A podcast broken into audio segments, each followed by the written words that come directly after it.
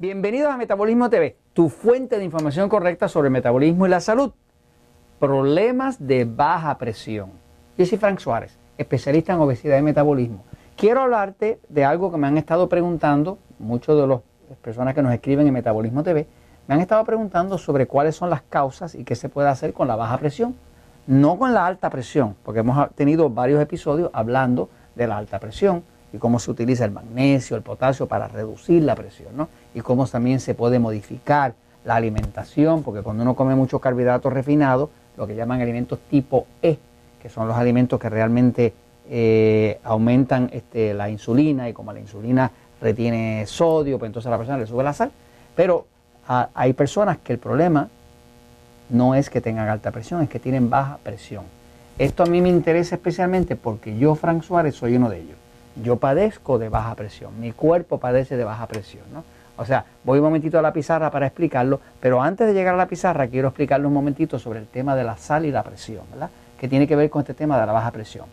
Eh, para uno poder subir la presión, tiene por fuerza que subir la sal.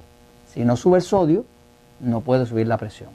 Pero esa sal que se va a subir de consumo, por ejemplo, las personas que padecemos de baja presión, tenemos que comer más sal. Por ejemplo, yo no puedo comer la misma cantidad de sal que come mi esposa Elizabeth, porque mi esposa Elizabeth tiene un cuerpo de sistema nervioso excitado, que es un cuerpo que tiene tendencia a retener la sal. Y a veces amanece con las manos hinchaditas, los pies hinchaditos, porque básicamente retiene sal. ¿no? Mi cuerpo, que es un sistema nervioso pasivo, que es el otro lado, eh, es un cuerpo que no retiene sal. Eh, más bien lo que retiene es potasio y magnesio, son cuerpos distintos. ¿no? Este, así que aquí hay que aplicar el tema del, sistema nervioso. ¿no?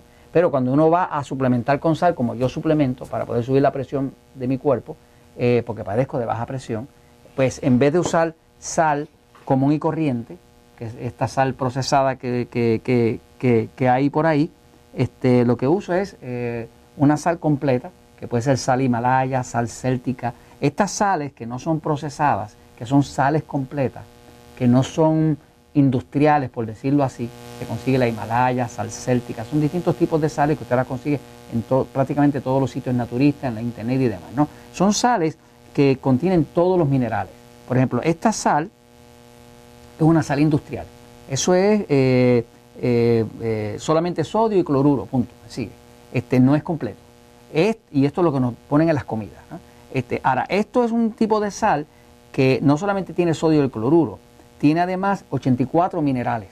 84 minerales que son minerales traza, que son importantísimos para la salud. Quiere decir que cuando usted usa esto, eh, el cuerpo tiene todos los minerales que necesita para poder realmente interactuar con ella a nivel celular. ¿no? Es mucho mejor esto que esto. Así que si usted tiene que suplementar sal porque padece de presión baja, pues tiene que ser con una sal que realmente valga la pena meter en su cuerpo, ¿no? No debe ser esta sal este, procesada industrial, ¿no? Así que básicamente esto. Ahora voy a la un momentito para explicarlo y cerrar el, tema, fíjense. En principio, eh, la presión, alta presión, la alta presión del cuerpo, cuando tiene alta presión arterial, esto lo que quiere decir, si es alta presión arterial, lo que quiere decir es que hay mucho volumen de líquido. ¿Cómo sube la presión? Pues hay mucho volumen de líquido. Es como una manguera donde usted mete mucha presión de agua, pues la manguera aumenta la presión, ¿no? O sea, y se, y enancha y puede explotar. Así que básicamente para que haya alta presión tiene que haber aumentado el volumen de líquido los médicos tienen razón en decirle a una persona que si tiene alta presión, decirle, pues baja la sal. ¿Por qué? Porque se sabe que la sal retiene líquido y aumenta el volumen de líquido, por lo tanto sube la presión. La falla está en que está bien que le digan baja la presión, baja el agua, baja, baja la sal, ¿verdad? Pero se les olvida lo más importante, que la sal trabaja en combinación con el potasio, que es el contrario de la sal, y trabaja en combinación con el magnesio. Estos tres siempre trabajan juntos. Por ejemplo, la sal sube la presión, el potasio la baja. Y el magnesio es el que mantiene el balance entre los dos. O sea, que a la hora de usted controlar la presión, si, usted padece de baja presión como yo, baja presión, yo padezco de baja presión, Pues yo tengo que tomar más sal y menos potasio. Una persona que padece de, de al revés, de alta presión, pues tomaría menos sal y más potasio.